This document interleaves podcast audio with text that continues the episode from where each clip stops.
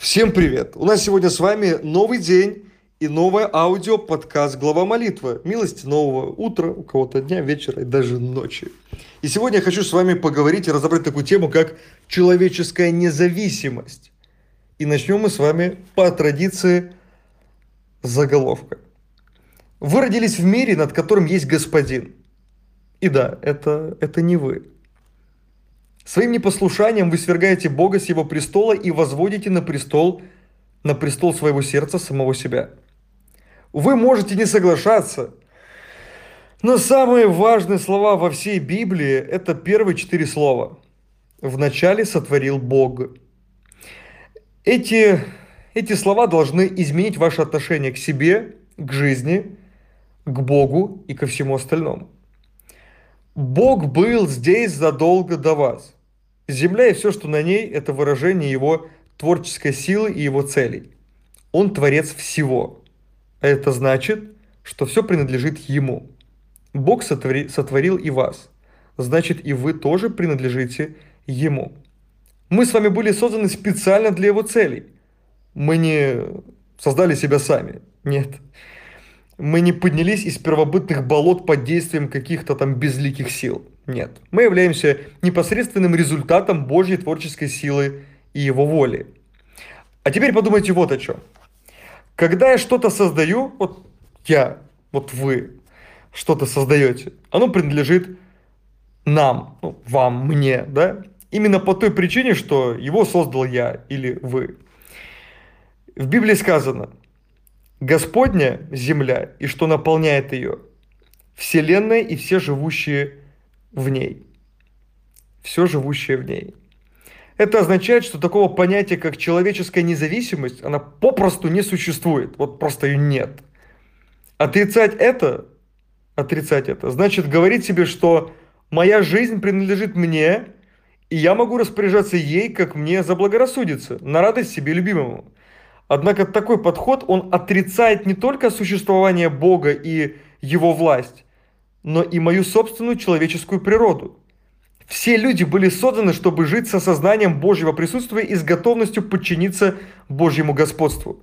Это значит, что мы с вами никогда не будем находиться в центре жизни, потому что это место уже занимает Бог.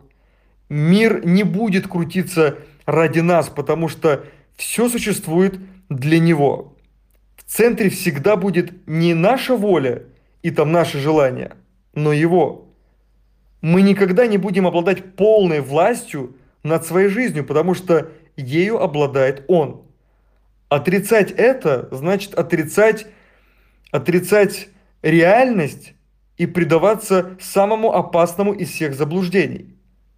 Это то же самое, что отрицать существование Солнца – если бы вы это делали, окружающие сочли бы вас просто сумасшедшими. Грех делает нас такими же сумасшедшими, когда мы отрицаем окружающее нас свидетельство Божьего существования и Его господства. Мы говорим себе, что мы сами и есть вот та единственная власть, которая нам нужна. Мы живем по своим собственным правилам, поступаем, просто берем, переступаем через границы, которые Бог мудро установил для нашей защиты. Мы гонимся за тем, что Бог считает неправильным, и идем против того, что Он назвал правильным. Мы отрицаем Его царскую власть и сами сажаем себя на престол своего собственного царства. Мы забываем о Его славе и живем ради наших собственных удовольствий, власти, комфорта, удобства. Поэтому без благодати тут просто не обойтись. Необходимо всесильная спасительная благодать, чтобы преобразить меня из помешанного на собственной личности фанатика в человека, который с готовностью и радостью подчиняется чьим-то планам и целям. Необходима великая милость, чтобы я стал человеком, который подчинит свою самопровозглашенную власть власти Бога. Мне нужна благодать, чтобы признать, что над этим миром уже есть царь, и это не я.